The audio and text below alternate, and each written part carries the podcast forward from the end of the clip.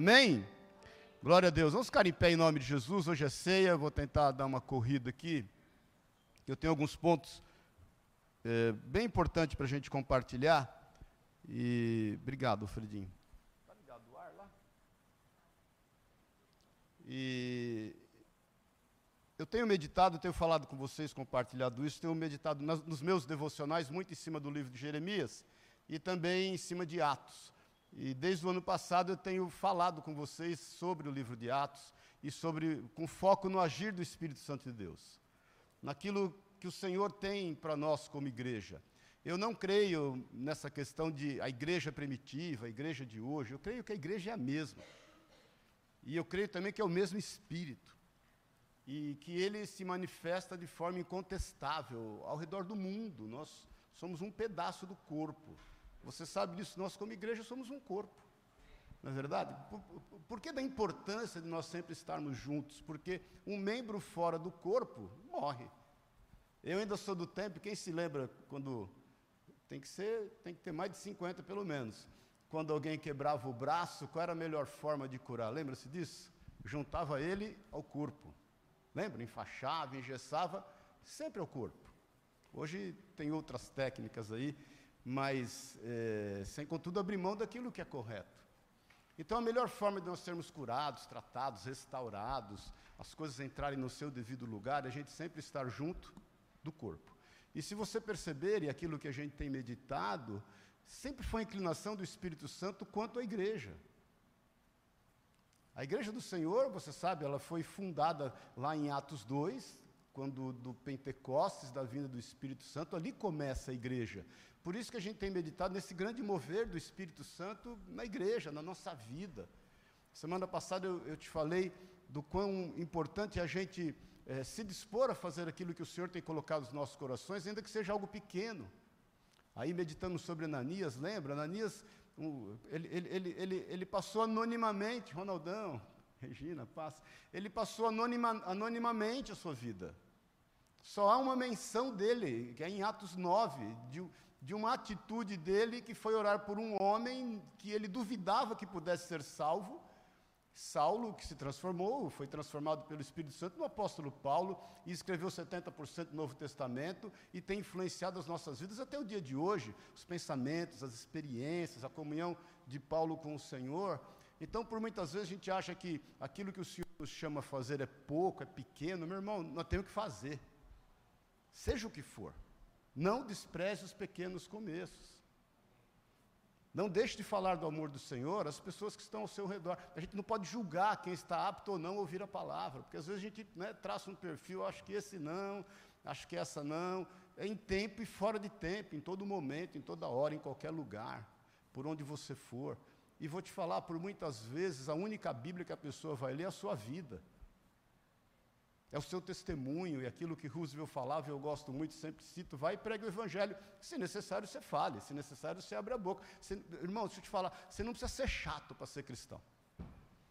Bom dia, paz do Senhor. Você não precisa ser religioso, você não precisa ser também pedante, né? orgulhoso, detentor da verdade, eh, condenando as pessoas para o inferno. Você tem que só dar bom testemunho, falar do amor de Deus, porque o amor constrange. Amém? E esse é o testemunho que Deus nos chamou a fazer. E eu quero meditar hoje exatamente sobre isso, sobre a conversão de Saulo. E nós vamos passar aí alguns pontos que são extremamente importantes, e no decorrer do mês, do ano, a gente vai aprofundar esses pontos que eu creio que são muito importantes para nós. Amém? Abra a tua Bíblia, por favor, então, Atos 9. Você já cumprimentou quem está do seu lado? Dá um abraço em quem está do seu lado. Fala, de domingo eu te acho mais cheiroso e mais bonito. E não fala que é impressão minha. Todo domingo. Alguns irmãos ainda viajando. Atos 9, amém? Quem tem Bíblia segue aí, quem não tem, segue aqui atrás. É um trecho um pouquinho longo para fazer, para você ver que a gente tem que entrar nesse contexto. Saulo, ah, posso ler? Saulo, respirando ainda ameaças e morte contra os discípulos do Senhor, dirigiu-se ao sumo sacerdote e lhe pediu cartas para as sinagogas de Damasco, a fim de que, caso achasse alguns dos que eram do caminho, assim como homens, como mulheres, os levasse presos para Jerusalém. Olha a intenção do coração de Saulo. Seguindo ele estrada fora, ao aproximar-se de Damasco, subitamente uma luz do céu brilhou ao seu redor. Olha a intenção de Jesus em relação a Saulo. E caindo por terra, ouviu uma voz que lhe dizia: Saulo, Saulo, por que me persegues? Ele perguntou: Quem és tu, Senhor? E a resposta foi: Eu sou Jesus, a quem tu persegues. Mas levanta-te e entra na cidade, no dirão o que te convém fazer. E os seus companheiros de viagem pararam emudecidos, ouvindo a voz, não vendo contudo ninguém. Então se levantou Saulo da terra e, abrindo os olhos, nada podia ver. E guiando-o pela mão, levaram-no levaram para Damasco. Esteve três dias sem ver, durante os quais nada comeu nem bebeu. Ora, havia em Damasco um discípulo chamado Ananias, meditamos sobre isso a semana passada, lembra-se disso? Disse-lhe o Senhor numa visão: Ananias, ao que respondeu: Eis-me aqui, Senhor. Então o Senhor lhe ordenou: Disponte, vai à rua que se chama Direita, e na casa de Judas procura por Saulo, apelidado de Tarso, pois ele está orando. E viu entrar um homem chamado Ananias e impor-lhe as mãos para que recuperasse a vista. Ananias, porém, respondeu: Senhor, de muitos tenho ouvido a respeito desse homem. Quantos males tem feito aos teus santos em Jerusalém? E para que trouxe autorização dos principais sacerdotes para prender a todos os que invocam o teu nome. Mas o Senhor lhe disse: Vai, porque este é para mim um instrumento escolhido, para levar o meu nome perante os gentios e reis, bem como perante os filhos de Israel. Pois eu lhe mostrarei quanto lhe importa sofrer pelo meu nome. Então Ananias foi e, entrando na casa, impôs sobre ele as mãos, dizendo: Saulo, irmão, o Senhor me enviou, a saber, o próprio Jesus que te apareceu no caminho, por onde vinhas, para que recuperes a vista e fiques cheio do Espírito Santo. Imediatamente lhe caíram dos olhos como que umas escamas e tornou a ver.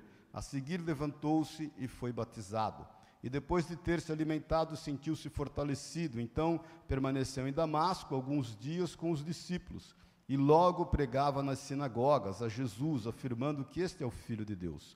Ora, todos os que ouviam estavam atônitos e diziam: Não é este o que exterminava em Jerusalém os que invocavam o nome de Jesus e para que veio precisamente com o fim de levar amarrados os principais sacerdotes? Saulo, porém, mais e mais se fortalecia e confundia os judeus que moravam em Damasco, demonstrando que Jesus é o Cristo. Decorridos muitos dias, os judeus deliberaram entre si tirar-lhe a vida. Porém, o plano deles chegou ao conhecimento de Saulo. Dia e noite guardavam também as portas para o matarem, mas os seus discípulos tomaram-no de noite e, colocando num cesto, desceram-no pela muralha. Vamos orar? Jesus, obrigado, Senhor. Obrigado por estarmos aqui, pelo teu mover, pelo teu agir. Nós sabemos que foi o Senhor que nos trouxe nessa manhã, nesse lugar, para juntos estarmos aqui, Espírito Santo de Deus, meditando e refletindo na tua palavra. Fala os nossos corações. O Senhor sabe o motivo pelo qual cada um foi atraído aqui essa manhã. O Senhor sabe exatamente o que o Senhor quer produzir na vida de cada um de nós. Nós declaramos a liberdade do teu Espírito no nosso meio declaramos do teu agir, do teu manifestar. Vem suprir o nosso desejo, a nossa necessidade do Senhor. Nós sabemos, Deus, que há um espaço, um buraco dentro de nós que só o Senhor pode completar. E é o que nós declaramos em nome e na autoridade de Jesus. Nós repreendemos, rejeitamos tudo que não é teu, em nome de Jesus, e declaramos da tua liberdade, em teu nome, Jesus. Amém e amém. Pode sentar-se. Irmãos, tremendo, porque a gente, a gente vai percebendo, conforme o Espírito Santo foi se manifestando na vida daqueles que se reuniam em nome de Jesus e imprimindo sobre eles um novo ritmo, um ritmo real de transformação, eles foram é, admitindo um novo modo de vida. Cristianismo não é uma moda, cristianismo não é uma religiosidade, cristianismo é um modo de vida. Cristianismo não é algo que você pratica quando te convém, ou não é algo quando você pratica quando as pessoas estão ao seu redor.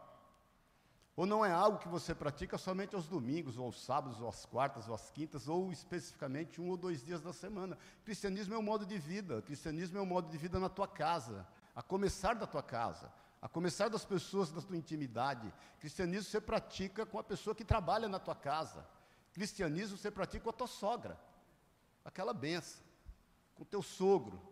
O cristianismo você pratica com os companheiros de trabalho. O cristianismo você pratica onde você estiver. E esse modo de vida foi sendo imprimido pelo Espírito Santo de Deus. O que eu tenho visto muito e tenho até falei com vocês a semana passada é que eh, as pessoas estão tanto quanto confusas quanto ao modo de vida cristão. Ou vai para a religiosidade, deixa eu te falar, a religiosidade, porque a religião é um conjunto de regras. E em dado momento isso é importante na vida das pessoas. Eu mesmo me converti na Assembleia de Deus há 45 anos atrás, e é o seguinte, nada podia, mas para aquele momento na minha vida foi importante. E conforme você avança na tua experiência, maturidade, comunhão com o Senhor, você vai atingindo então espiritualidade, o que é extremamente importante. Então a gente também não pode criticar quem muitas vezes está seguindo é, algum tipo de regra em função de uma religião. Glória a Deus, para aquele momento na vida daquela pessoa é importante. Não dá para você interferir nisso e querer trazer para a pessoa uma informação no qual ela não está preparada para administrar, para ouvir, para viver.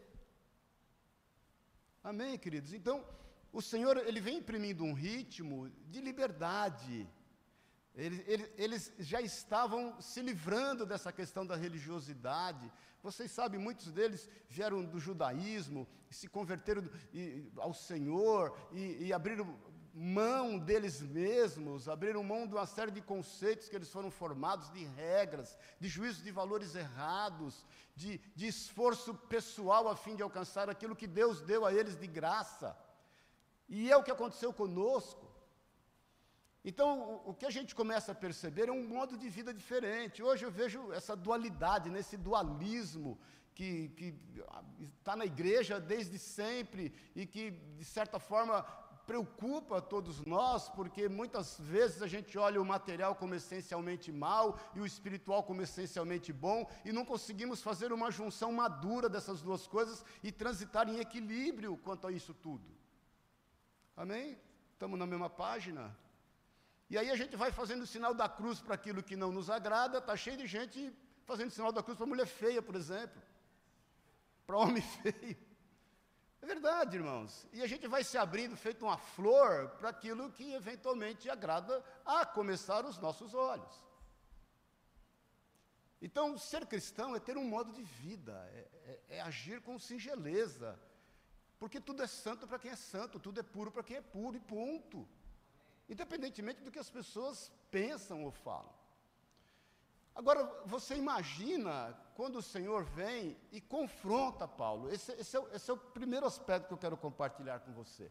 No versículo 1 que nós lemos, eu quero que você deixe sua Bíblia aberta, nós vamos ler alguns trechos de novo, desde que já lemos, mas só para te contextualizar mais e, e gerar em você um desejo de estar meditando naquilo que você lê. Mas no versículo 1, nós lemos assim: Saulo, respirando ainda ameaças de morte contra os discípulos do Senhor, dirigiu-se ao sumo sacerdote e lhe pediu cartas para as sinagogas de Damasco, a fim de que, caso achasse alguns do que eram do caminho, assim homens como mulheres, levassem presos para Jerusalém. Seguindo ele estrada fora, ao aproximar-se de Damasco, subitamente uma luz do céu brilhou ao seu redor. Presta atenção, versículo 4: E caindo por terra, ouviu uma voz que lhe dizia: Saulo, Saulo, por que me persegues? O primeiro ponto que eu quero meditar com você, e depois nós vamos entrar no modo de vida que Saulo e Paulo começou a ter, é confronto. Irmãos, a gente confunde confronto com afronta.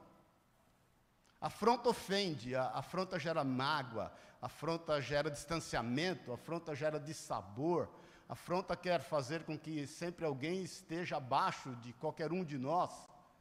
Mas nós temos que entender e aprender que quem ama confronta, quem se importa confronta, quem tem zelo confronta, quem cuida confronta. E Paulo, nesse momento, é confrontado. Quando ele dá o seu testemunho duas vezes, e, e, e ele fala acerca desse momento, e, e lá em Atos 20 e, Atos 26, ele, ele, ele fala que o Espírito Santo falou a ele, Jesus falou para ele aquilo que não está escrito aqui, que dura coisa recalcitrar contra os aguilhões, é, dura coisa você lutar contra uma direção que o Senhor está te dando, porque o Espírito Santo já falava ao coração dele, aquilo que você está fazendo é errado, você está perseguindo um povo errado, você está me perseguindo, você está se levantando de uma forma religiosa numa relação comigo, isso não me agrada. E ele constantemente passava por isso até o momento em que ele é confrontado. Pode ter certeza, em dado momento na sua vida, o Espírito Santo te confrontou. E ele nos confronta não para nos humilhar, para nos deixar é, mal, angustiado, frustrado, chateado, magoado. O confronto do Senhor, e qualquer confronto relativo ao amor, ele vem em função de conscientização. É quando você confronta alguém em amor e fala: para e pensa, pelo amor de Deus. Para e entenda que a gente está caminhando em uma direção e a gente tem que ter comunhão nisso, porque todo confronto que gera conscientização traz comunhão, alicerça relacionamento, estabelece o fim comum bane o egoísmo, o orgulho, a vaidade e traz para junto aqueles que se amam. Amém, meu irmão? Bom dia, porque essa é a verdade do Senhor para com a nossa vida.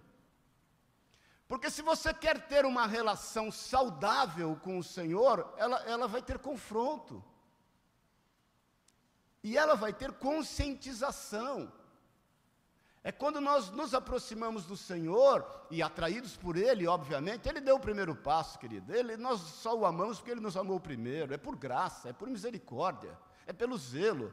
E aí, quando você se. Eu, eu tenho plena convicção que quando Jesus andava, as pessoas viam o Senhor e, e elas ficavam consternadas, elas ficavam quebrantadas, elas se lançavam aos seus pés mesmo, porque é, é, é aquele confronto mediante a santidade, o amor do Senhor e, e, e, as práticas daqueles que estavam ali. É a mesma coisa conosco. É quando ele, de repente, te confrontou e ele, ele te deixou numa situação na qual você olha e fala: Jesus, é verdade, é, como é que eu pude fazer isso? Essa é a conscientização. É por isso que a gente chama conversão. Você está por um caminho e você fala: Meu Deus, é quando o Senhor te põe a parte de todas as coisas, é como se Ele te tirasse do meio que você está, não fisicamente, e te fizesse enxergar por um outro prisma, por um outro ângulo, te fizesse ver as coisas de uma forma que você não conseguia perceber. Só aconteceu comigo ou já aconteceu com você? Eu me lembro, menino, com 17 anos de idade, e que eu vim à frente aceitando Jesus, dobrei os joelhos para receber o Senhor, e eu me lembro dos, dos pedidos de perdão dos pecados que eu tinha. Eu já tinha tanto pecado aos 17 anos de idade, mas existiam algumas coisas que eram assim muito pessoais, muito íntimas, que eu não tinha coragem de conversar com ninguém. E, e naquele momento eu, eu senti no meu coração, fui confrontado, me conscientizei, meu Deus, é errado o que eu estava fazendo. E vou te falar, querido, isso não acontece uma vez na vida, hein? Até hoje acontece comigo, eu tenho certeza que vai acontecer com você, tem acontecido com você, e vai acontecer até o cumprimento de todas as coisas. Por quê? Porque nós temos um relacionamento constante, constantemente. Irmãos, vou te falar, se Jesus, presta atenção nisso, nos desse todas as informações que Ele precisa nos dar de uma só vez, não sobrava um. Você ia se jogar do primeiro precipício. Verdade. Não ia dar conta de administrar tanta coisa que a gente faz atrapalhado. A gente não ia ter condição de administrar tanto sentimento, tanto pensamento, tanta inclinação. E aí o Senhor vem calmo, sereno, tranquilo, a cada dia, a cada momento. Isso é uma relação, é constante. E constantemente Ele vai nos conscientizar, por conta do confronto. Constantemente Ele vai nos deixar numa situação e falar: Meu Deus, eu não sei você, mas eu sempre estou me arrependendo daquilo que eu fiz há uma hora atrás, há meia hora atrás, há 20 minutos atrás, um dia anterior. Isso é relação, isso é amor, isso é cuidado, isso é zelo. Amém, meu irmão? Não é para nos envergonhar. Agora, essa conscientização e esse confronto, a exemplo de Paulo, e, e vou te falar, é a mesma coisa conosco, ela aí sim imprime um ritmo de vida novo. Porque é uma coisa que eu tenho te falado e, e, e, tenho meditado, quando eu te falo assim, os, os cristãos estão um tanto quanto confusos ao seu modo de vida, é porque hoje, muitas vezes, o nosso comportamento, o comportamento da igreja, do corpo de Cristo, ele está meio que secularizado. Ele está ele, ele tá meio querendo se adaptar para conviver com uma sociedade sem trazer sobre ela mudança.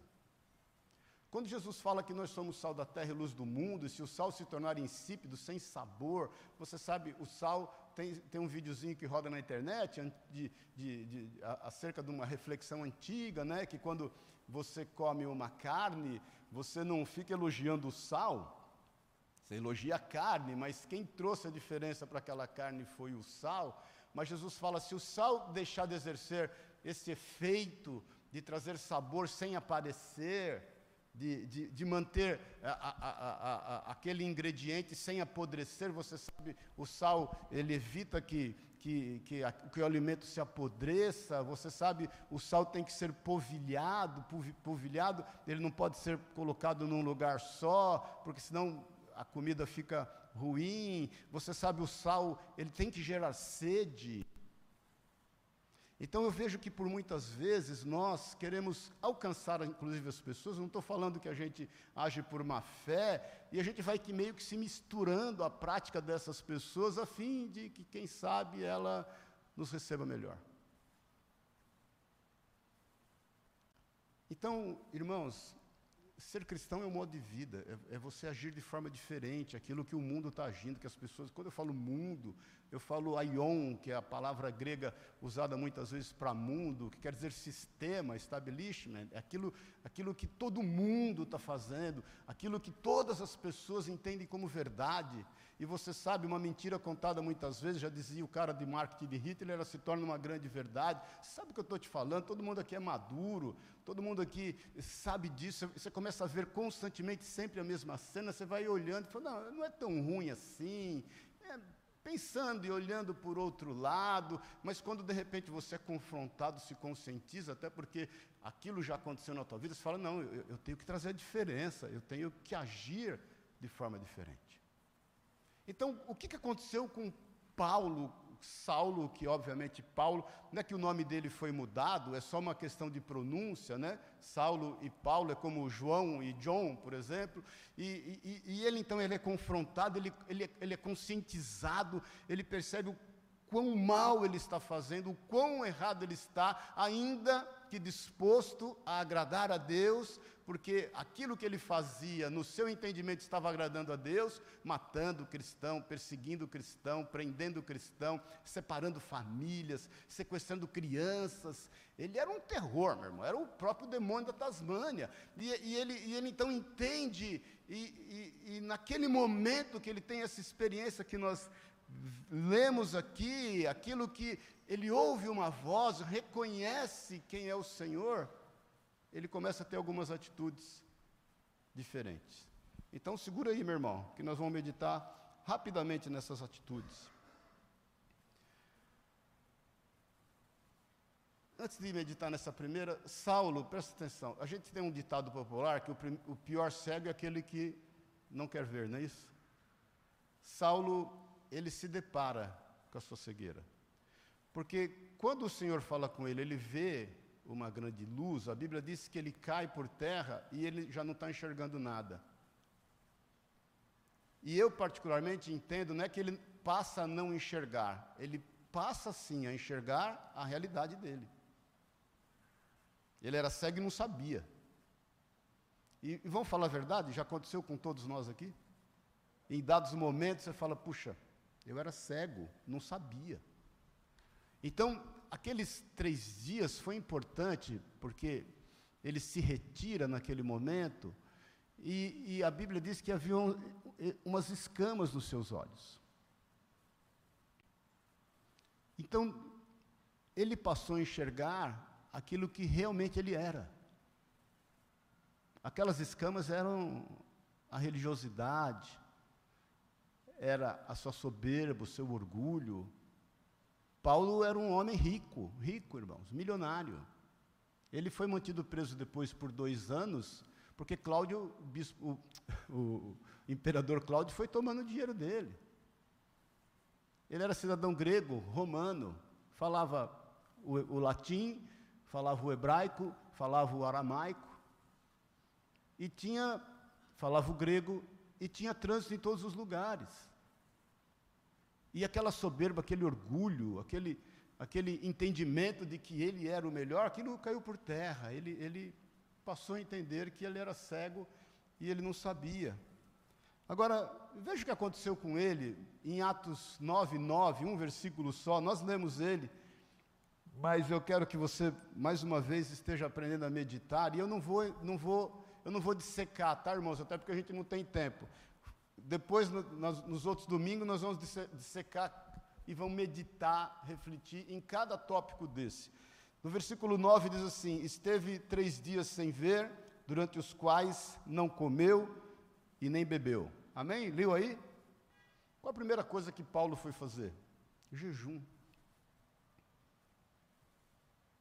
Eu acho impressionante como os cristãos de hoje abriram mão da prática do jejum. Só tem uma forma de você ordenar essa. Você é um ser tricotômico. Ordenar, ordenar essa tricotomia que habita em você. Então fala para o teu irmão assim, meu irmão, você é tricotômico.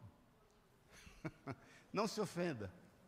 Você sabe, você é corpo, você é alma e você é espírito. Então, se você olhar, esse, pega esses três dedinhos aqui, geralmente um é maior, não é verdade?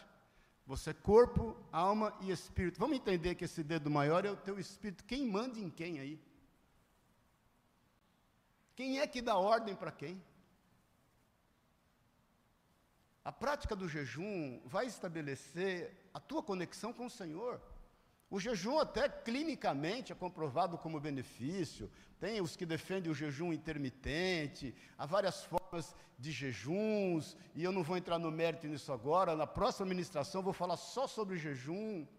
Mas a primeira coisa que, que Paulo foi fazer foi jejum. Ele, ele ficou sem comer, sem beber. Ele, ele, ele queria entender o que estava acontecendo. É, é, é, quando você é confrontado e, e, e aquilo chega a você e, e traz para você um momento de reflexão tão grande, irmão, que você pensa assim: eu estou sem fome. Eu perdi a fome. É quando você recebe uma notícia que, que te assusta e, e, pode ser até trágica. Ninguém aqui ouve uma notícia da morte de alguém que você ama e vai para a churrascaria comer um churrasco. Tipo aquele filme Matei a Família e fui no cinema, não tinha um filme assim. Então a prática do jejum tem sido deixada de lado por nós. E quando eventualmente a gente faz, é com conotação à nossa saúde nosso bem-estar físico. Quando na realidade ela é para regrar o teu físico, ela é para regrar os teus sentimentos. Porque se dentro dessa relação tricotômica que somos nós, o nosso espírito não dar ordem à nossa alma, aos nossos sentimentos, aos nossos desejos, aos nossos sonhos, devaneios, se o nosso espírito não der ordem à nossa carne, ao nosso corpo, à nossa vontade, como é que nós vamos fazer? O que nós vamos andar? Porque às vezes nós temos uma disposição, irmãos, em relação ao que nos interessa. Mas o que acontece com Paulo naquele momento, em meio àquele confronto, aquela conscientização, ele foi para o jejum, ele queria entender, Senhor, eu quero mais, eu quero entender mais, eu entendo o que eu fazia, o que estava somente nos meus sentimentos, nos meus desejos, eu fazia o que me era necessário para me sentir bem. E na realidade eu quero estar diante do Senhor, isento de todas essas questões, a fim de te ouvir mais.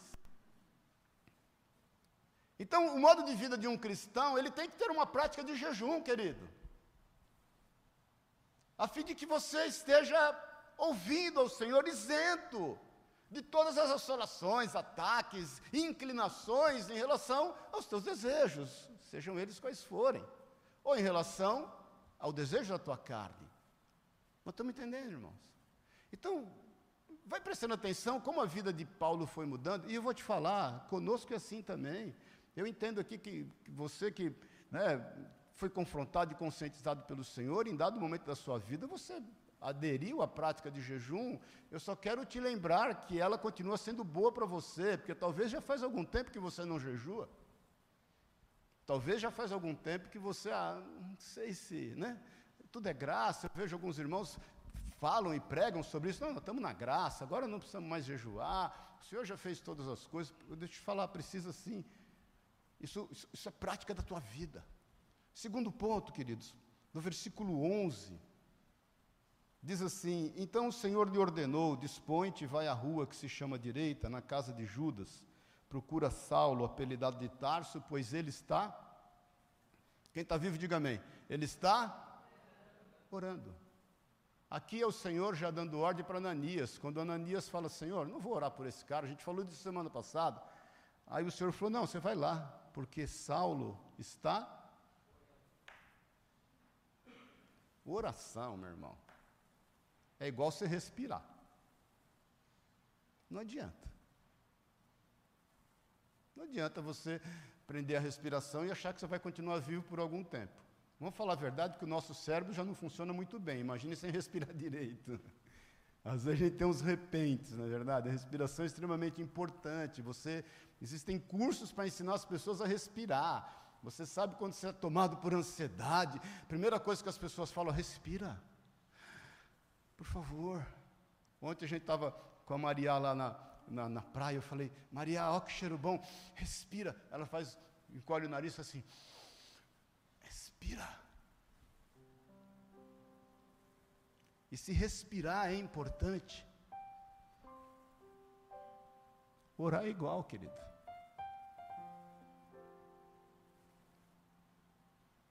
É essencial para a tua vida.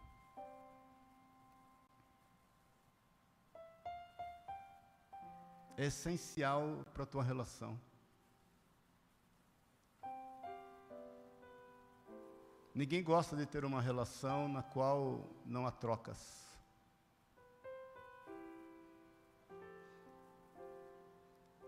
Vou te falar algo em nome de Jesus.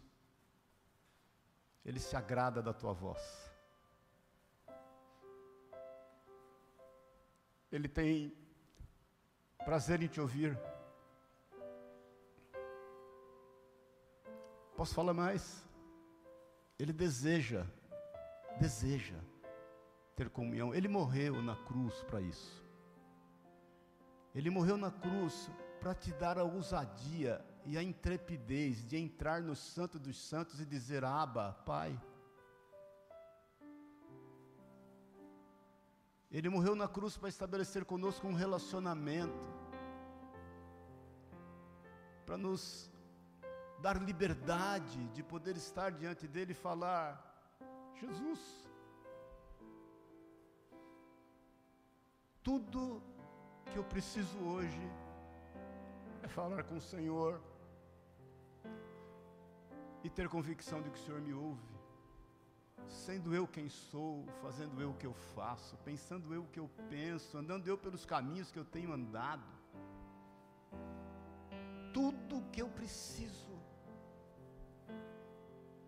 é me relacionar. Irmãos, muitas vezes nós temos andado ansiosos, aflitos, conturbados, acelerando processos, avançando semáforos da vida a ansiedade, já te falei, nada mais é do que você viver o dia do amanhã. E por que, que a ansiedade te gera medo? Porque você não sabe o que vai acontecer amanhã. O amanhã é um dia escuro. É você entrar num ambiente que você tem que entrar tateando. Você, não, você pode, você corre o risco de tropeçar e, e você está andando com medo de tropeçar. Não tem coisa pior do que bater o dedinho do pé no, no canto de uma mesa e você, e você fica com aquele lance. Isso é ansiedade.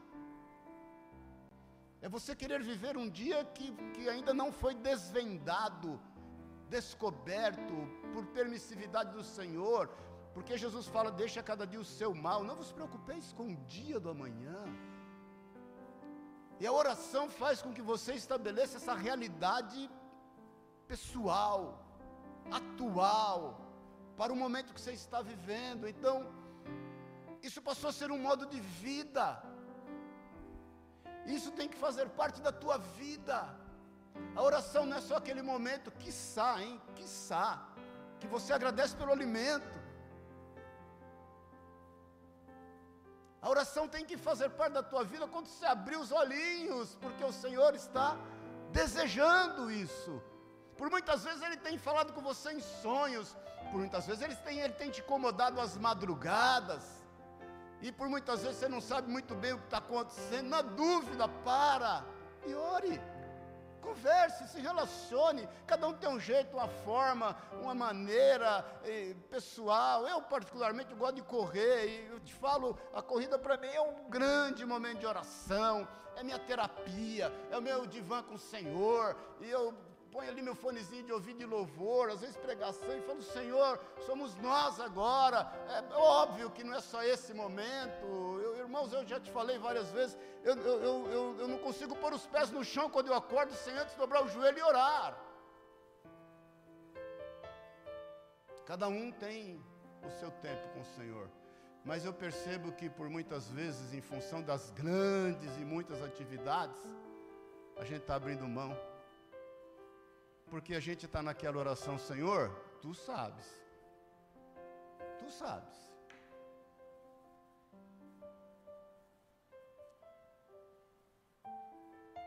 Isso passou a fazer parte constante da vida de Paulo. E nós vamos meditar nisso lá para frente um pouquinho.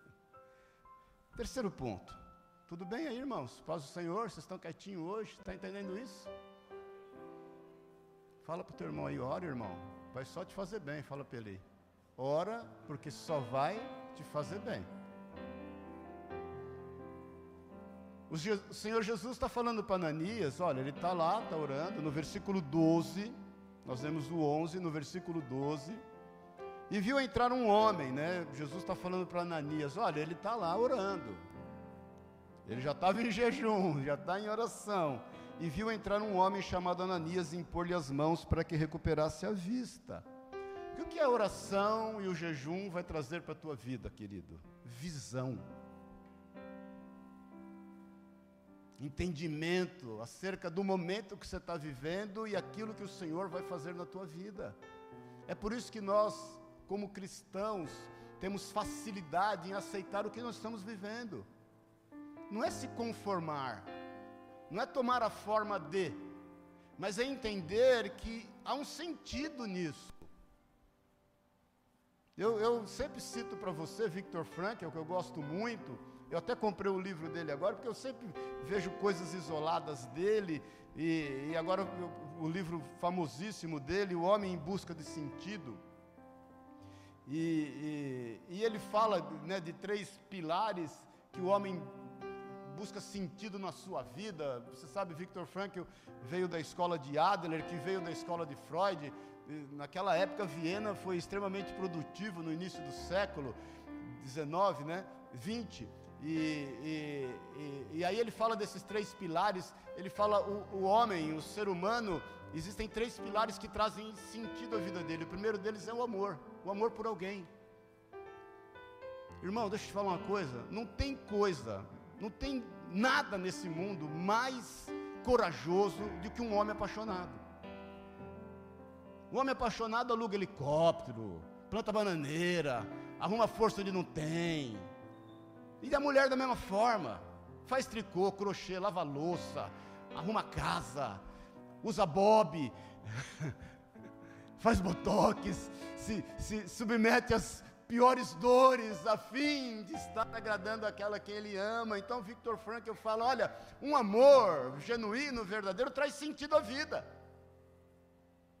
Ele diz também no outro pilar que um, um objetivo, um, um, grande projeto, um sonho que você quer pôr em prática, a busca talvez de uma promoção, ou empreender num novo negócio, ou, ou se envolver num grande sonho, seja ele financeiro ou não, pode ser uma obra aí de, de, de assistência social, isso também traz sentido à vida. E ele diz de um terceiro pilar que traz muito sentido à vida, que esse ele aprendeu na própria carne, porque ele, ele foi para Auschwitz perdeu lá seu pai, sua mãe, seu irmão, perdeu sua esposa grávida lá no, no, nos campos de concentração e ele saiu de lá. Linda história, se você quiser, compre esse livro, custa 45 reais. Não estou fazendo propaganda, não ganho nada por isso, mas seria bom que você lesse, até para a gente ficar na mesma página em algumas coisas que eu sempre cito aqui. Mas ele fala que o terceiro sentido que, que vem na vida do homem é a adversidade, é quando a gente encontra sentido nos problemas, encontra sentido nas dificuldades e entende assim: algo o Senhor vai me levar a fazer. Então, isso é visão, querido. É quando você jejua, quando você ora, e você pode não estar enxergando um palmo na frente, que é o caso de Paulo, ele não enxergava nada mais. Mas ele tem uma visão de que o Senhor o socorreria e ele voltaria, ou ele enxergaria como deveria. Porque no meio daquela adversidade, daquele problema, daquela dificuldade, daquele confronto, daquela conscientização, ele teve essa visão, ele, ele suplantou, ele superou, isso trouxe sentido à vida dele. Então não há o que você passa ou venha passar ou esteja passando que não haja um sentido, que não seja uma ferramenta na mão do Senhor a fim de te fazer crescer a fim de te aproximar dele, a fim de te fazer entender que ele continua sendo Deus e ele vai cumprir sobre você, sua casa, sua vida, todas as suas promessas, sejam elas quais forem. Agora, isso é o modo de vida de um cristão, querido, que no meio da adversidade, dos desafios, de não estar tá enxergando um palmo na frente, de estar tá dirigindo sobre um, um, uma forte tempestade, sobre uma neblina grande, e que isso faz parte da vida, isso vai te dar uma visão vinda dele. Comunicada a quem quer que seja que possa estar envolvido no processo. Amém, meu irmão? Você suporta mais um pouquinho? Versículo 17, vamos dar adiantado aí. Então Ananias foi e entrando na casa, impôs sobre ele as mãos, dizendo: Saulo, irmão, o Senhor me enviou a saber o próprio Jesus que te apareceu no caminho por onde vinhas, para que recuperes a vista e fique. Fique o quê? Fique o quê? Irmão, deixa eu te falar uma coisa. Dois corpos não ocupam o mesmo lugar ao mesmo tempo. Para você ser cheio, você tem que ser esvaziado. Está me entendendo? Porque muitas vezes a gente, Senhor, me enche, Espírito Santo, vem me enche, me toma, toma minha vida, eu quero mudar, mas é o seguinte, não tem um espacinho que seja para o Espírito Santo agir. Mais uma vez, daí a importância do jejum, daí a importância da oração, daí a importância de você ter uma visão espiritual, de você estar sabendo que Ele está conduzindo todas as coisas. E aí o Espírito Santo vai te encher. Foi o que aconteceu com ele. Foi, Ananias vai lá e ministra isso. O Senhor me mandou aqui. Eu falei sobre isso a semana passada. Ele já tem, Ananias tem identidade de filho de Deus, e, e, e, ele entende que Saulo também é filho de Deus, chama Saulo de irmão. Fala, ele me enviou aqui para que você volte a enxergar, ou para que você enxergue genuinamente e seja cheio do Espírito Santo. Então muitas vezes nós queremos ser cheios do Espírito Santo sem passar pela prática do jejum, sem orar, sem ter visão, experiência espiritual com o Senhor, mas a gente quer sair dando pirueta por aí, andar no reteté. Irmãos, eu sou pentecostal, eu, eu, todo mundo, né? E não tem o menor problema com isso, inclusive faz falta isso para mim, mas não adianta a gente sair aí no reteté, dando palavra para um, entregando palavra para outro, e muitas vezes manifestando a carne, sem estar cheio realmente o Espírito Santo de Deus. Isso é a prática de qualquer cristão, querido, ser cheio do Espírito. Ser, ser cheio do Espírito, ter equilíbrio para poder agir na hora certa, no tempo certo, falar, ouvir, pensar, raciocinar, muitas vezes dar um passo para trás. Ser cheio do Espírito Santo é depender do Senhor em todos os momentos para parar de cair em cilada. Vamos falar a verdade? Você não aguenta mais cair em cilada. E quem vai te discernir é o Espírito Santo de Deus. Ser cheio do Espírito Santo de Deus vai além, irmãos, de manifestar, inclusive, alguns dons, viu? Porque o apóstolo Paulo fala em 1 Coríntios 13, você sabe disso, ainda que eu tivesse o dom de profetizar, ainda que eu manifestasse todos os dons, se não tiver amor, de nada disso me adiantaria. Ser cheio do Espírito Santo é agir conforme Deus age, porque o Senhor habita em você. E ele começa então a andar com os teus pés, a abraçar com os teus braços, a olhar com os teus olhos, a falar pela tua boca, a ouvir com os seus ouvidos. E ele vai te dando então, vai te livrando dessa complexidade muitas vezes meramente humana vai te dando liberdade. E por onde você passa, a Bíblia diz que você vai exalar o bom perfume de Cristo. Cheira teu irmão aí, pode dar um cheiro nele. Vai na, vai na ousadia, que hoje é domingo.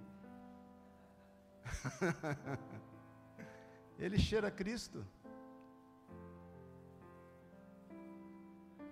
Ele cheira Cristo. Ele cheira Cristo. Fala para ele aí, você cheira Cristo. Você para falar, fala aí, com fé, você cheira Cristo. Por quê? Porque é cheio do Espírito Santo de Deus. Versículo 18, estamos terminando para tomar a ceia. Deixa eu te falar, cada tópico desse vai ser uma pregação. Amém? Amém? Não vai ser hoje, óbvio. Imediatamente, no versículo 18, lhe caíram dos olhos como que umas escamas. Tornou a ver. Está acompanhando aí? A seguir levantou-se e foi para o mundo. A seguir levantou-se e foi cuidar da vida. A seguir levantou-se e se orgulhou de ser um judeu convertido. A seguir levantou-se, saiu falando grego, latim, hebraico, aramaico com todo mundo. Ele levantou-se e foi. Então é o seguinte, último domingo do mês agora nós vamos ter batismo aqui na igreja. Amém? Pode dar uma salva de palmas a Deus. É... Para de embromation, querido. Batismo, sabe o que é? Isso aqui, ó uma aliança. Nada mais. Batismo não salva ninguém. Mas ele é uma aliança, é, um, é uma confirmação pública de que você está aliançado com Jesus. Quem olha a minha aliança não precisa nem conhecer a Sueli, sabe que eu tenho uma aliança com alguém. E vão te falar: se eu quebrar essa aliança, eu não sou bem visto em lugar nenhum.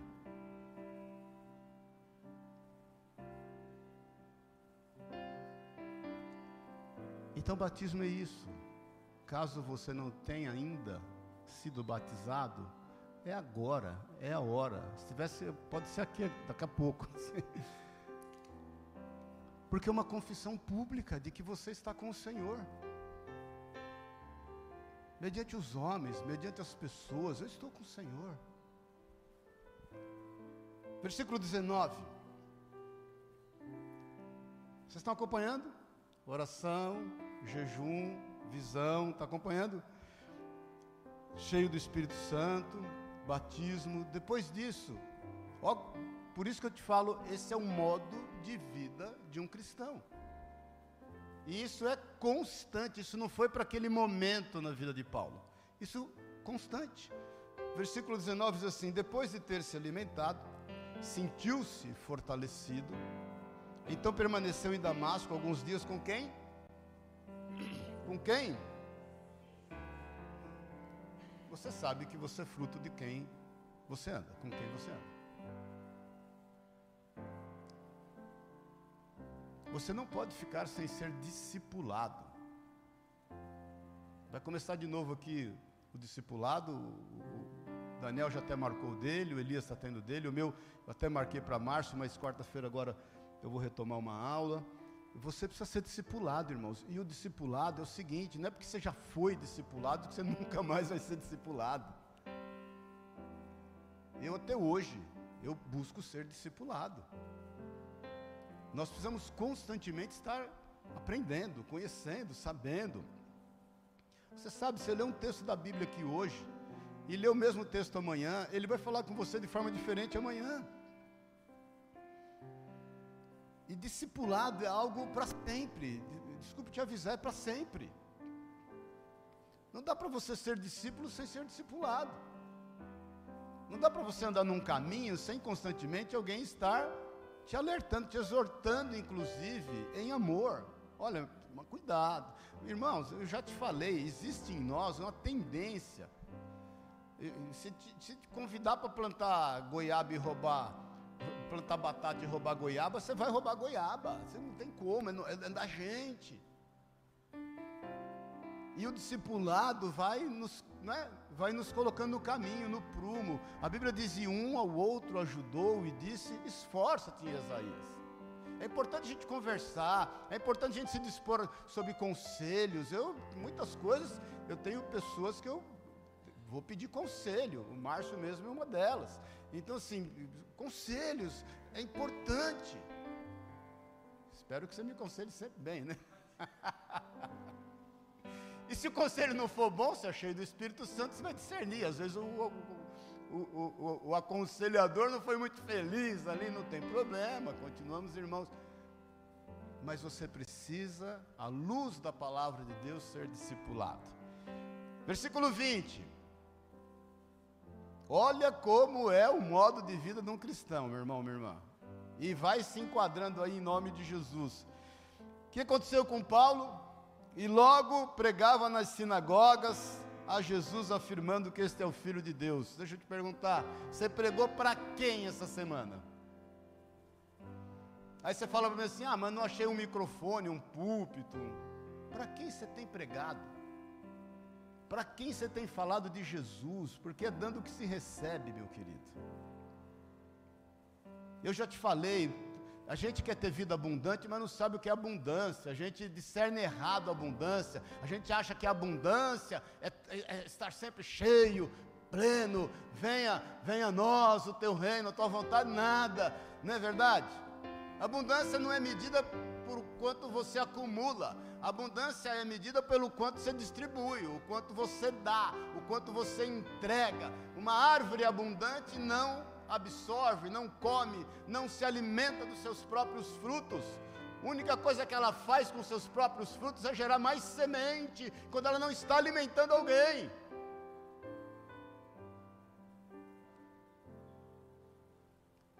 Isso é a prática de vida de um cristão, meu irmão. O evangelismo é isso, você está entregando, você está compartilhando, você está falando daquilo pelo qual você está cheio. Você tem que entregar, meu irmão, parada a água estraga. E você não precisa nada, você só precisa ter uma experiência com o Senhor. De jejum, de oração, de comunhão, de mudança de vida, ser cheio do Espírito Santo, de estar sendo discipulado. Você vai falar, porque Jesus fala que a boca fala do que está cheio o coração.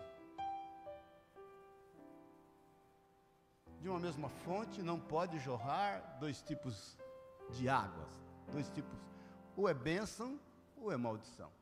E vou te falar, quando você está quieto, é maldição. E vou te explicar porque quando você fica quieto é maldição. Porque você está. Deixa eu te achar o termo certo, para não ser pesado com você.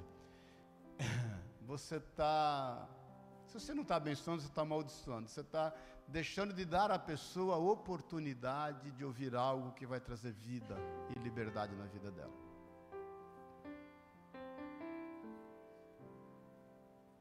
Se você se envergonhar, Jesus fala, Ele vai se envergonhar de você.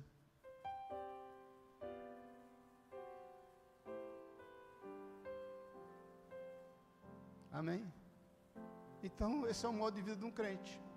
Fala mais que a boca. Óbvio, dentro de um padrão que vai gerar que vai gerar bom testemunho, mas às vezes um Deus te abençoe. Quantas pessoas, irmãos, eu já vi se converterem, só de eu falar, Deus te abençoe. E ela falou, ué, parece que eu não estou ouvindo isso muito. Hoje em dia é um problema, né? É um problema, né? Você corre o risco de falar Deus te abençoe e ainda impetrarem uma voz de prisão para você, porque não tem problema. Mas você não pode deixar de pregar, deixar de falar. Versículo 21. Ora, todos os que ouviam estavam atônitos e diziam: Não é este que exterminava em Jerusalém os que invocavam o nome de Jesus e para que veio precisamente com o fim de levar amarrados os principais sacerdotes. Saulo, porém, mais e mais se fortalecia e. O que, que diz aí? E confundia os judeus que moravam em Damasco, demonstrando que Jesus é o Cristo. Olha para mim um pouquinho. Se não imprimir um ritmo de mudança perceptível às pessoas, tem alguma coisa errada. Eu ainda sou do tempo que você diferenciava um cristão pelo modo dele se vestir. As irmãs tinham que ter um coque, uma perna peluda e uma, uma saia comprida. Era crente. O irmão tinha que ter um terninho meio surrado, né? meio baleado, tinha que ter o terninho, a Bíblia debaixo do braço, e andar rígido, sério e não dar risada para ninguém. Então tinha uma indumentária que você olhava e falava, opa, esse é crente. Agora é o seguinte, olha para o cabra hoje, do jeito que ele anda, da forma como ele fala, do jeito que ele ri, do jeito que ele conversa. E como vão perceber que a gente é crente? Diz para mim. Olha para o teu irmão do lado aí, fala aí, vê se ele tem um jeitão de crente. Aquele que você está acostumado, aquele. No Rio de Janeiro diz o Bíblia, esse é o Bíblia. Tem jeitão? Tudo que ele não tem, né, meu irmão? Olhando para o estereótipo dele, vai falar a verdade? Eu cansei de passar por isso. Fala, o pastor, aí o cara olha por trás de mim, o pastor. Não, o pastor é ele. Ele é o pastor. Aí a pessoa, desculpa. Antes eu não usava o shampoozinho, agora eu uso o shampoozinho, o cabelo está mais escuro. O cabelinho mais branco, o pessoal meio que respeitava mais. Assim, vou voltar, vou deixar os.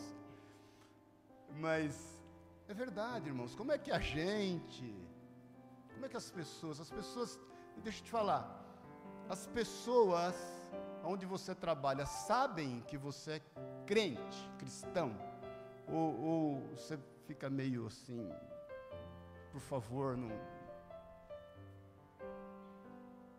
As pessoas olhavam Paulo e falavam: Meu, olha o cara, olha o cara, o que está fazendo? O cara mudou. Ele mudou. Da noite para o dia, da água para o vinho. Se não tiver mudança, meu irmão, isso não for perceptível, tem alguma coisa errada, você tem que rever algum desses pontos. E por último, em nome de Jesus, versículo 23, 24 e 25. Decorridos muitos dias, os judeus deliberavam entre si tirar-lhe a vida. Porém, o plano deles chegou ao conhecimento de Saulo, dia a dia, dia e noite, guardavam também as portas para o matarem. Os caras queriam agora é o seguinte: vão dar fim nesse cara aí, porque ele está gerando um prejuízo no inferno. Mas, o que, que diz aí, versículo 25? Mas, eu adoro mas, mas. Quem? Quem? Aí eu olho para você e falo: cadê os seus?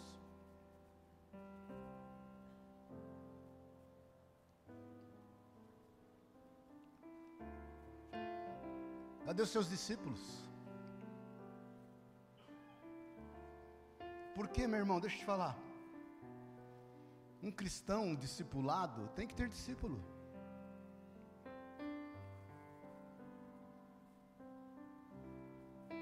Aquele que você liga toda hora, você é o chato da relação, não tem problema. Como é que você está? O que você está fazendo?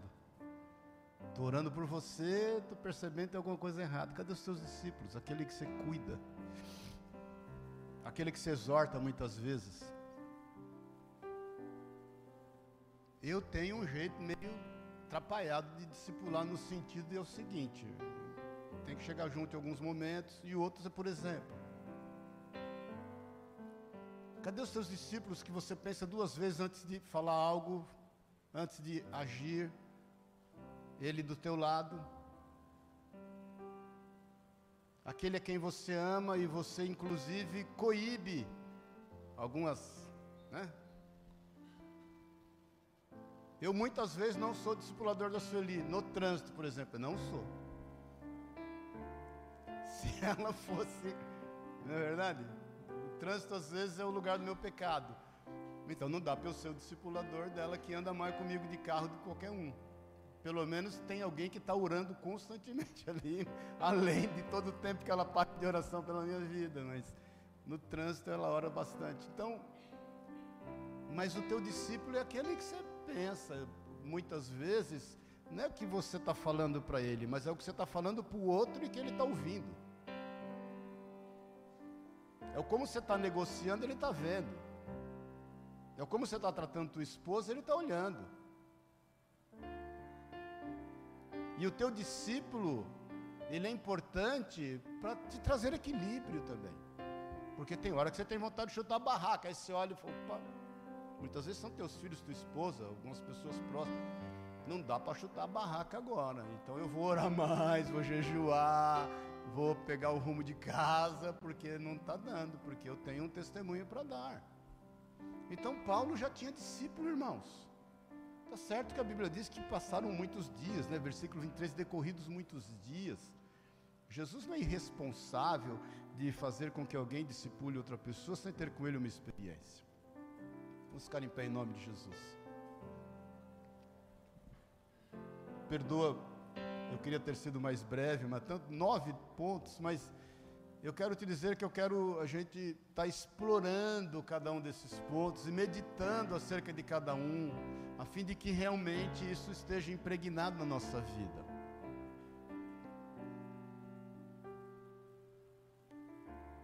Deixa eu te dar uma boa notícia. Você é cristão. Sabe por quê? Porque Jesus morreu por amor da sua vida. Você não é cristão porque você é bonzinho. Pelo contrário, você se tornou cristão porque você era malzinho. Mas bem malzinho. Aí o Senhor olha para você e fala: Nossa, ele é tão bonitinho. Ela é tão bonitinha. Ninguém enxerga dessa forma. Eu vou morrer por ele, vou morrer por ela. E vou desenvolver com ele um relacionamento. O modo de vida de um cristão, deixa eu te contar, vai te fazer andar de bênção em bênção, de glória em glória e de fé em fé. O modo de vida do cristão vai te fazer pleno, vai se sentir feliz. Deixa eu te contar, vai dar sentido para a tua vida. As pessoas caminham sem sentido, vai te dar um grande sentido para a tua vida. Um porquê acordar, um porquê andar, um porquê trabalhar. E as coisas vão tomando o seu devido lugar. O modo de vida de um cristão vai dar prioridades certas na tua vida. Aí você passa a trabalhar não pelo dinheiro, mas pela realização, por aqueles que você vai abençoar. Você passa a desenvolver produtos, não para que você se orgulhe, mas para abençoar pessoas. Você passa então a se aprofundar na escritura, em outras questões, e estudar temas que te são importantes, inclusive relativos ao teu chamado empresarial, ou a tua função, seja ela qual for, o teu dom, aquilo que Deus deu a você para que disso venha o, o, o sustento da tua vida e das pessoas que estão com você, mas isso te dá sentido, porque não é pelo dinheiro, é pelas pessoas. Não tem coisa melhor do que você lançar um produto pensando nas pessoas e você vai, obviamente, auferir lucro com isso, glória a Deus, vai. Então você vai fazer sempre o melhor, e vai ser o melhor na área que você atuar. Por quê? Porque você está pensando nas pessoas, e você vai ser abençoado com isso? Lógico, lógico. Dá, dar-se-vos-á, boa medida, recalcada, sacudida, transbordante também, nos darão, diz o Jesus, diz o Senhor Jesus. Então, quando eu vou viajar e eu tenho que ir por Congonhas, eu ponho meu carro no estacionamento do Jorge. É verdade. Por quê? Porque é o mais perto? Nem é tanto. Mas porque eu sei que ele vai cuidar do meu carro como se fosse dele. Não vou nem falar para você comprar óculos nas minhas lojas. Mas vou te falar, eu sempre trabalhei pensando em pessoas. E eu proíbo qualquer funcionário de vender para alguém algo que, ela, que a pessoa não precisa. Nós não precisamos disso. Mas sim o que ela precisa. Então feche os teus olhos na liberdade em nome de Jesus. Quero, nós vamos tomar a ceia rapidamente, mas eu quero te convidar a refletir no modo de vida que você tem levado ou que você tem planejado. Eu sei que é uma palavra de confronto, mas é a fim de nos conscientizarmos. Presta atenção, ela não é só para você, ela é para mim também. Ela é para fluir através de você, não só para gerar em você aquilo que te seja importante, mas aquilo que é importante para aqueles que estão ao seu redor. Jesus está aqui, querido. Rabachúria canta. Jesus está aqui, minha querida. Ele está aqui. Ele te convidou para estar aqui hoje. E não pense você que ele iria faltar. Ele te convidou para estar aqui hoje e ele mesmo faz questão de fazer as honras. Ele é um anfitrião genuíno, verdadeiro, amoroso. Preparou o melhor a fim de te receber aqui hoje. É o Espírito Santo. Ele preparou o melhor.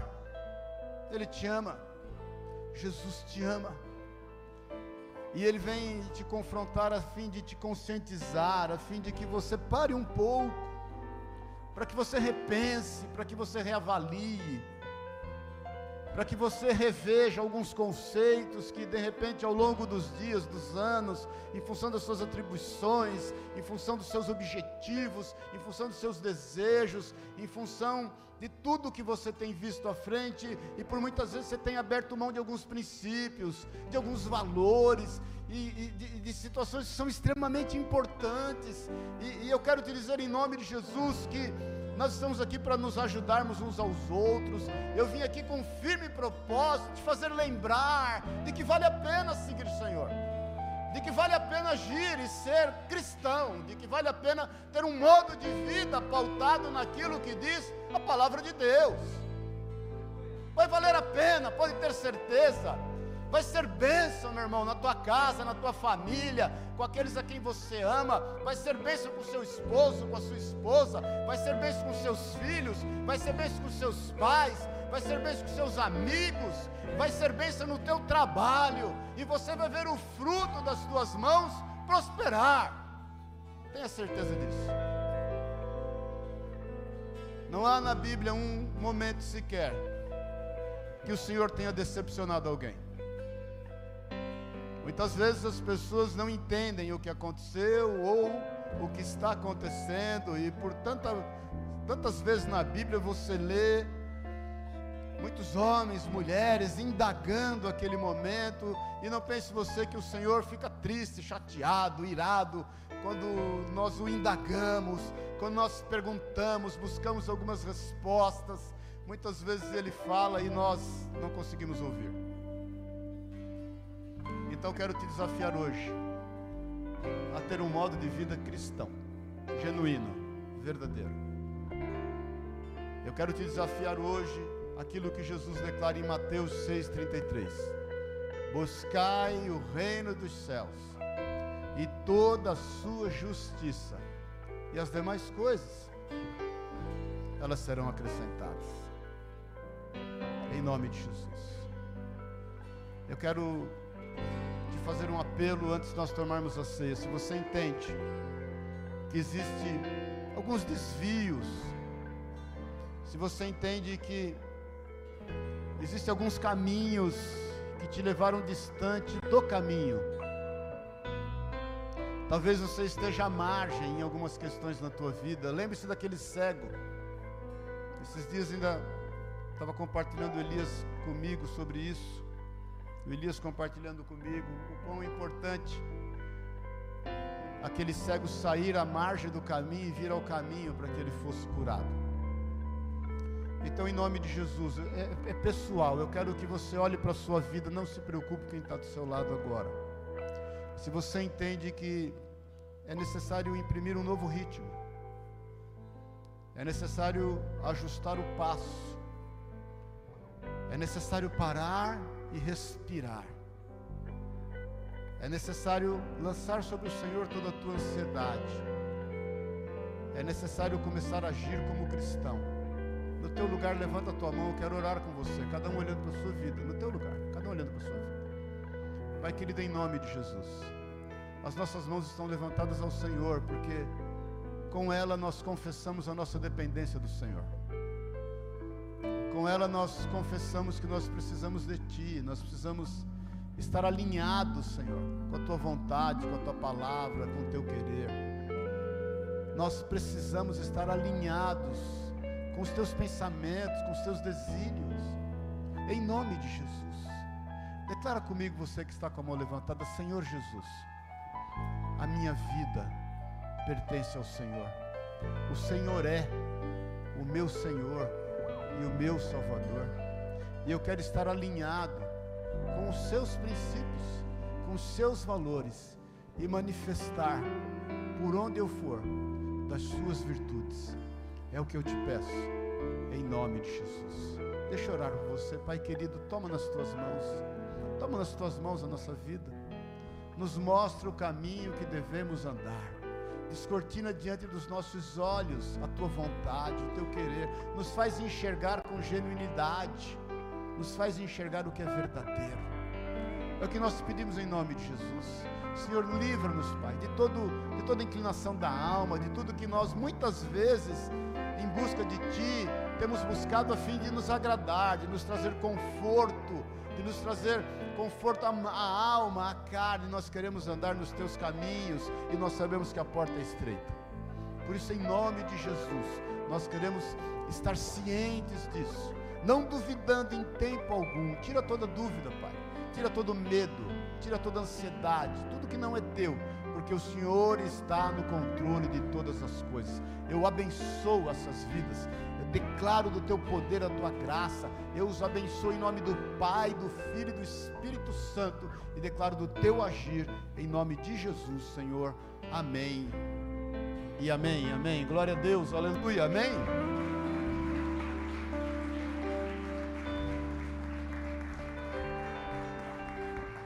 Vamos compartilhar da ceia rapidamente, irmãos.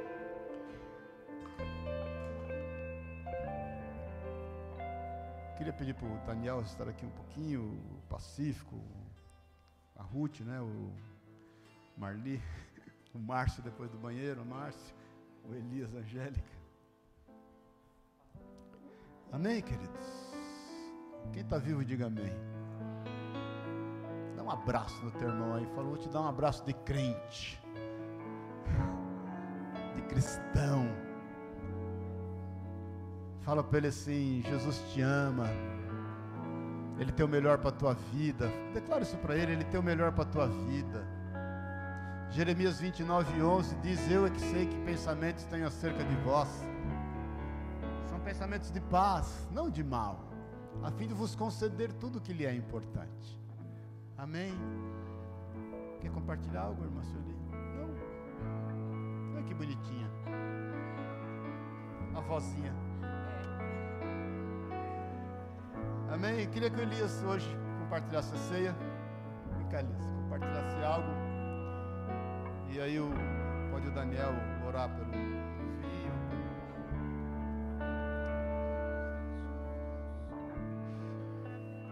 em Deus nós fomos, em Jesus nós fomos reconciliados. E não só uma reconciliação que transformasse nossa vida, mas uma reconciliação que fosse transformadora por onde passássemos. Né? Foi o que foi dito aqui hoje. A nossa consciência precisa ser transformada todos os dias, não por uma emoção, mas por um entendimento daquilo que Jesus fez e do porquê ele fez. Que seja uma manhã onde eu e você possamos sair daqui compreendendo e entendendo não só o que ele fez, mas o nosso papel. Nós temos um papel e um propósito por onde quer que nós estamos e aonde quer que nós venhamos passar. Que o Espírito Santo possa nos ministrar sobre, sobre esse amor, sobre essa graça que só pode vir dele. Hoje a pastora Marli abriu o culto, eu estava na escala e eu falei com ela: hoje é, hoje é o meu dia. E aí ela, eu abri o culto, Romanos 8: nada vai nos separar do amor de Deus. E aí ela chegou para mim e falou assim: era a mesma coisa que o Senhor falou para mim. Então que testifique no meu e no seu coração tudo aquilo que foi ministrado essa manhã, porque tenha certeza que é o Espírito Santo. Amém?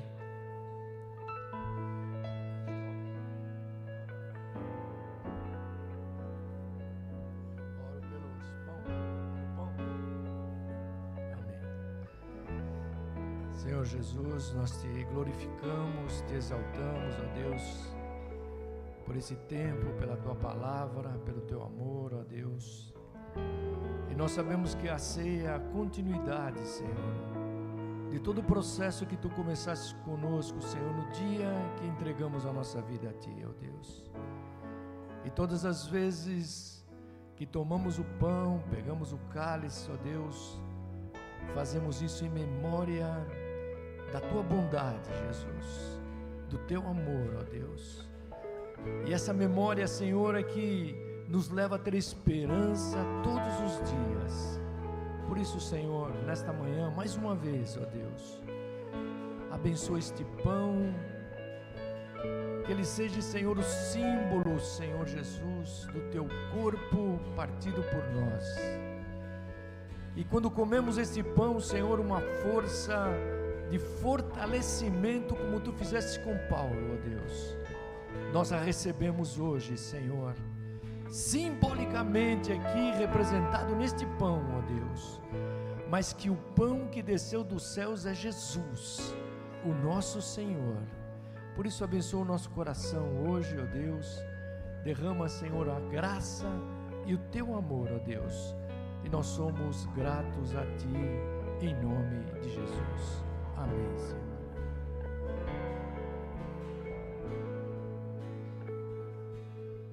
Glória a Deus. Pai querido e amado, nós glorificamos a Ti, Senhor, porque esse momento é um momento especial para todos nós como igreja, Pai. Pai, assim como o bispo pregou e eu estava refletindo sobre Saulo, muitas vezes nós como igreja, Pai, nós passamos por aquilo que ele fez, perseguições, falta de entendimento, mas um dia o Senhor nos revelou, Pai, a nós e trouxe uma transformação nas nossas vidas, Pai. Um dia o Senhor tocou nos nossos corações e falou quem Tu és, Pai, para cada um de nós e o Seu propósito para cada um de nós. Por isso, meu Pai, nesse momento nós te glorificamos, Pai. Oh, Pai, com essa comunhão, Pai, nessa santa ceia, Pai. Porque sabemos, Pai, que aquele sangue derramado que o Senhor, Pai, derramou ali, Pai foi num, de um propósito de transformar nossas vidas, Pai. Foi um propósito de nos resgatar, Senhor, oh Pai, da escuridão para a tua luz. Por isso nós te glorificamos, Pai, e nós consagramos a Ti, Pai, esse vinho, Senhor, que simboliza o Teu sangue, Pai, o Teu sangue transformador, Pai, para que nós possamos todos os dias nos limparmos, Pai, e termos, Pai, essa comunhão contigo, em o nome de Jesus. Amém. Irmãos, quem nos visita, fique à vontade, pode tomar a ceia. A ceia nós tomamos todo segundo domingo do mês. É, nós não cremos na transubstanciação. A gente crê que o pão é pão e que o suco de uva é suco de uva, mas ele simboliza para nós o corpo de Cristo, que foi partido, mas não dividido por amor de nós e o sangue dele que foi derramado na cruz por amor da nossa vida. Jesus nos deu essa ordenança, a ceia, isso que nós vamos fazer aqui, tomar, tem mais de dois mil anos que a igreja se reúne para tomar a ceia. Nos primeiros tempos era todo culto, todo culto. Tem igrejas que até hoje assim, todo culto. Depois, uma vez por semana, uma vez por mês, não importa. O importa é que todas as vezes que fizermos isso, nós podemos fazer, devemos fazer em memória de Cristo. É aquilo que o apóstolo Paulo fala em Coríntios 11. Eu vos entreguei, eu, eu recebi, eu vos entreguei conforme eu recebi. Que Jesus Cristo, na noite que foi traído, ele tendo tomado o pão, o partiu. Por que o partiu? Porque ele vai alcançar mais e mais pessoas. E, e, e tendo dado graças, disse: Este é o meu corpo entregue, partido por amor de vós. De semelhante forma, ele tendo tomado o cálice, tendo dado graças, declarou: Este é o meu sangue. É o sangue da nova aliança, derramado por amor das vossas vidas. Ele diz assim: Todas as vezes que comerdes deste pão e beberes deste cálice, fazer isso em memória de mim. Jesus está aqui. Eu sei que você pode perceber algo diferente. Jesus está aqui. Eu tenho plena convicção de que estava aqui orando enquanto eles compartilhavam e pude perceber isso. Senhor, eu sei que o Senhor está aqui, eu sei que o Senhor está fazendo coisas novas na vida das pessoas. Pode ter certeza, você vou te falar isso profeticamente e vou declarar como verdade na tua vida. Você vai ter o melhor domingo da tua vida hoje. Você vai perceber isso. Você vai perceber isso. E quando você tem o melhor domingo, você tem a melhor semana. E quando você tem a melhor semana, você tem o melhor mês. Quando você tem o melhor mês, você tem o melhor ano. E vai ser sempre assim em nome de Jesus. Amém? Vamos louvar a Deus. Sai do seu lugar.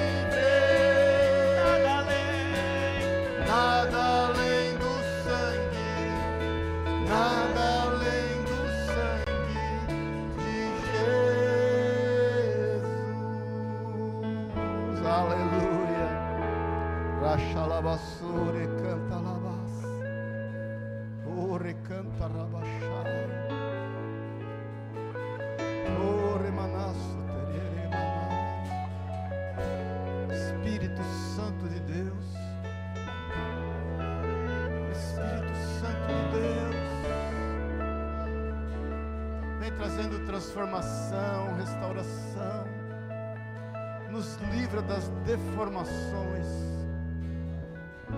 Obrigado, Jesus. Obrigado, Jesus. Agradeça ao Senhor. Abre a tua boca e declara obrigado,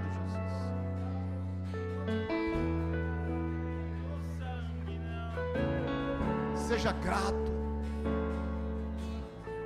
Seja grato, seja grato. Obrigado, Jesus. Obrigado, Senhor. Obrigado, Jesus. Obrigado, Senhor. Obrigado, Senhor, sendo nós quem somos.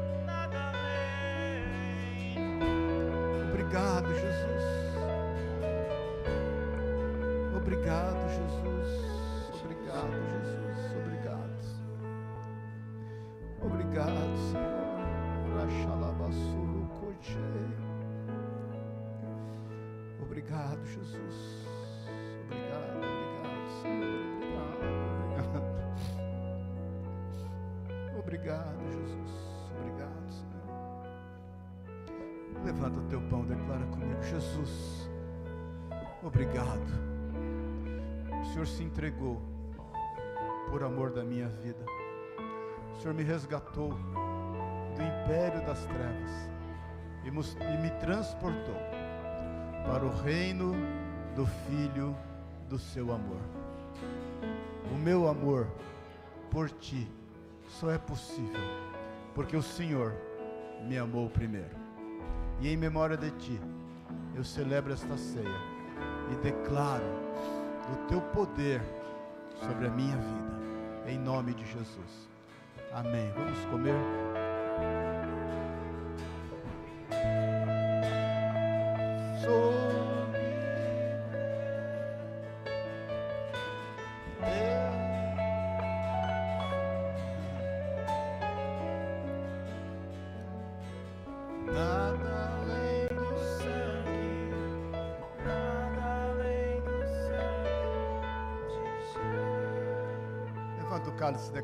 Senhor Jesus. Obrigado, porque eu sei que ninguém poderia fazer por mim o que o Senhor fez. Derramou o seu sangue sem mácula por amor da minha vida.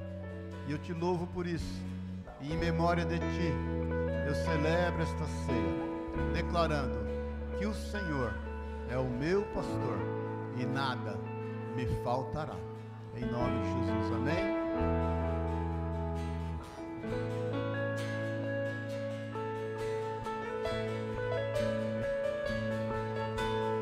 Aleluia!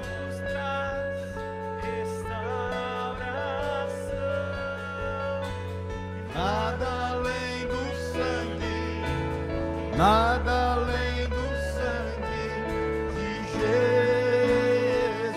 Para terminar, então, declara: